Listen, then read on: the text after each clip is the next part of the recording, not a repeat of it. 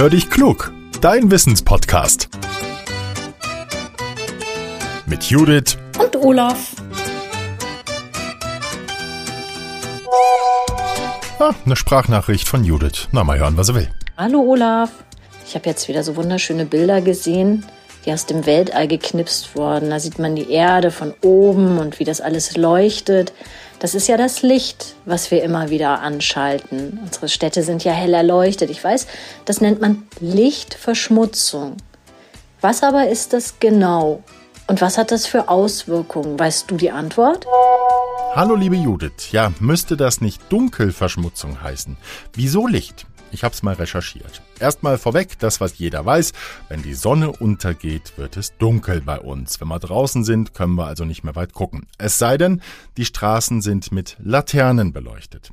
Auf dem Land ist meistens nicht so viel Licht zu sehen, neben den Straßenlampen leuchtet es vielleicht noch in den Häusern. In großen Städten, da ist das schon anders. Viele Dinge werden angestrahlt oder leuchten, wichtige Bauwerke zum Beispiel oder auch Schaufenster sind sehr hell und wegen der vielen Lichter ist die Nacht nicht mehr so dunkel. Und genau das meint Lichtverschmutzung. Es ist die Aufhellung der Nacht und des Nachthimmels aufgrund von künstlichem Licht. Also Licht, das wir mit Elektrizität herstellen.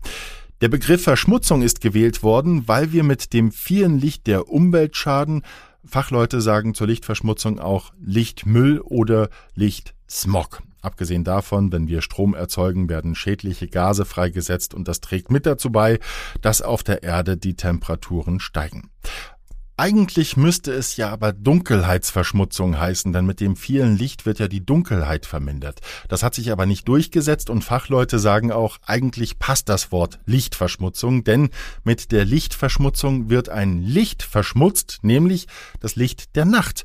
Es gibt kaum Orte auf der Erde, die wirklich komplett im Dunkeln liegen. Das liegt zum Beispiel an den Sternen oder an dem Mond. Es gibt immer eine gewisse Grundhelligkeit und diese Grundhelligkeit, die nehmen wir der Erde mit der Lichtverschmutzung. Lichtverschmutzung entsteht, wenn einfach viel zu viele Lichter leuchten oder die zu hell sind. Oder aber wenn Lampen dauerhaft leuchten, ohne dass sie wirklich gebraucht werden. Auch die vielen Lampen, die etwas zur Zierde anstrahlen, tragen zur Lichtverschmutzung bei, zum Beispiel Skulpturen oder schöne Plätze. Ja, und Lichtverschmutzung ist für Menschen und Tiere nicht gut. Vielen Menschen raubt es den Schlaf und Milliarden Insekten sterben jede Nacht an den Lampen. Pflanzen werden irritiert, Vögel kommen von ihren Zugrouten ab. Also, was sagt uns das?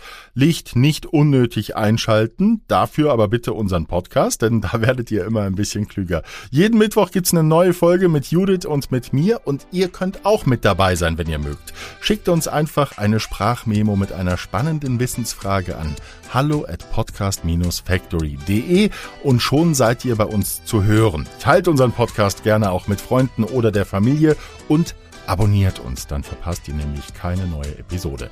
Jetzt sage ich Danke fürs Zuhören, Tschüss und bis zum nächsten Mal, euer Olaf.